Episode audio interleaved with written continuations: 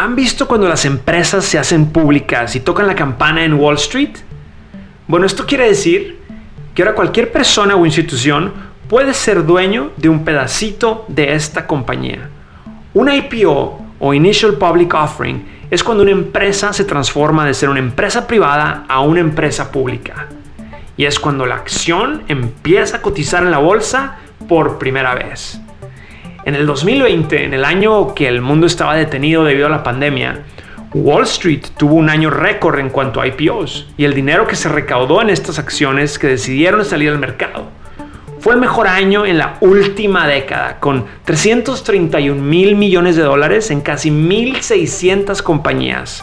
Pero algo interesante es que dentro de estas 1.600 compañías públicas, 400 de ellas fueron SPACs, que son un tipo de compañía nueva que hablaremos en el próximo episodio. Hoy vamos a hablar de cómo funcionan los IPOs. FinHabits presenta Hábitos Financieros.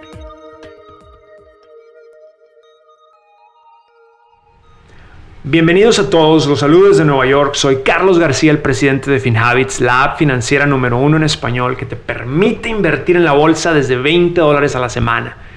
En FinHabits te damos tips que te pueden ayudar a cambiar tu vida financiera de aquí en adelante.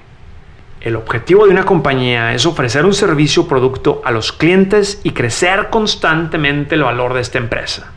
Para crecer, la mayoría de las empresas cuando arrancan recaudan capital de amigos o familiares. Después vienen los inversionistas que se enfocan a invertir en compañías privadas, tales como los inversionistas de venture capital o private equity. Y en estas transacciones las compañías están vendiendo acciones a estos inversionistas, pero lo hacen de forma privada. Es decir, son mercados y negociaciones entre la compañía y el nuevo inversionista. Pero llega un momento en donde las compañías necesitan recaudar más fondos y aquí es cuando entra en acción el IPO. ¿Y qué es un IPO?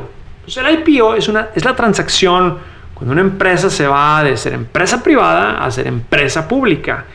Y este es un momento crucial para todos esos accionistas privados, ya que pueden ofrecer sus acciones al público y ganar un buen dinero. La compañía también generalmente recauda capital adicional para seguir creciendo y ahora nosotros como inversionistas podemos comprar un cachito de estas compañías. ¿Cómo funciona un IPO? Bueno, primero que nada es un proceso largo que puede durar varios meses y que está regulado.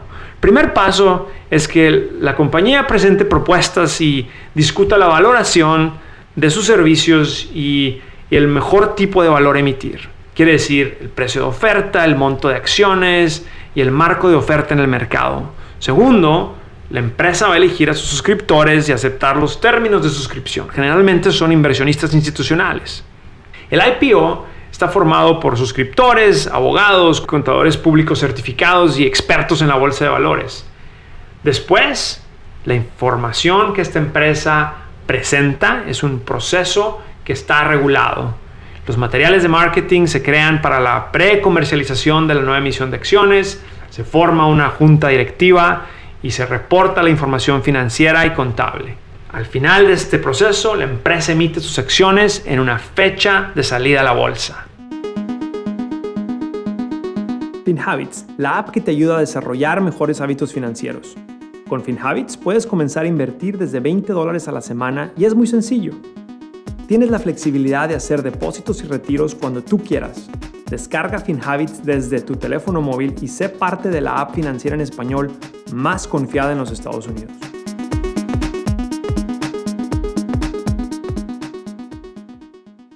¿Y qué beneficio tiene una IPO para las empresas? Bueno, hay varios. Primero, estás aumentando tu capital, estás levantando nuevo dinero, pero lo estás haciendo a través del mercado público. Segundo, pues puedes ampliar la base de tus clientes. Tienes también nuevos incentivos para empleados al estar ofreciéndole acciones a tus empleados.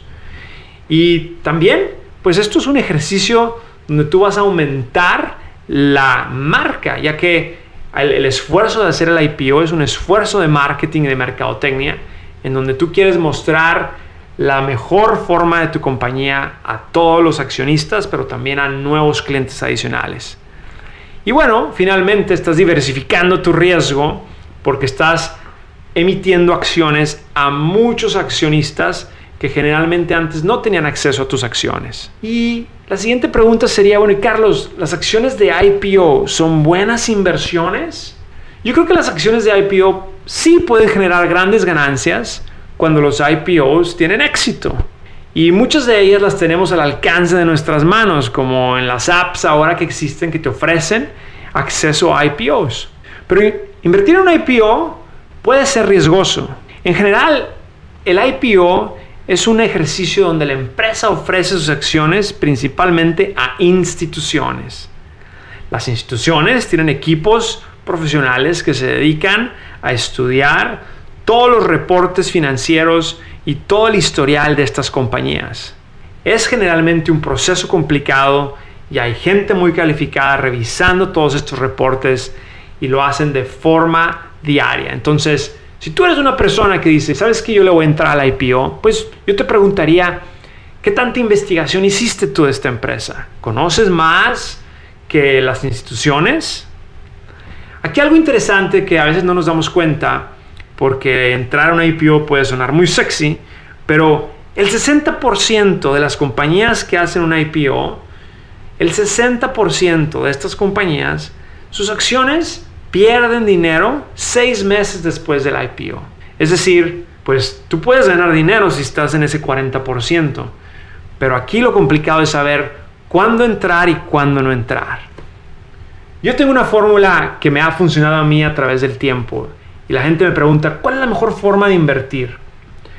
Para mí la mejor forma de invertir es hacer una inversión de forma diversificada y hacerlo consistentemente a través del tiempo. Quiere decir que cuando tú inviertes no lo puedes hacer solamente en una o dos acciones o solamente estar haciendo inversiones en IPOs. Lo tienes que hacer de forma diversificada en varias empresas, Estados Unidos, en Europa, en Asia, bonos corporativos, bonos de gobierno y así tú creas una cartera diversificada que te ayuda a minimizar el riesgo. Y segundo, lo vas a hacer de forma consistente semana a semana o mes a mes para ir construyendo tu patrimonio a través del tiempo. Estas son las fórmulas que a mí me han funcionado para ir creando este patrimonio a través del tiempo. Ya estás invirtiendo, si no lo has hecho, descarga la app de FinHabits y comienza a crear este hábito financiero hoy mismo. Muchas gracias por escuchar. Gracias por acompañarnos en este episodio de Hábitos Financieros. Soy Carlos García de FinHabits. Este podcast es producido por FinHabits Inc., Giovanni Escalera en producción y edición, Adal Gutiérrez en guion. Recuerden que este podcast es para efectos de información y no constituye una solicitud o recomendación para comprar o vender activos. Los servicios de asesoría financiera de FinHabits solamente se proporcionan a los clientes a través de la app o el servicio online. El rendimiento de las inversiones no está garantizado y los resultados pasados no son garantía de resultados futuros.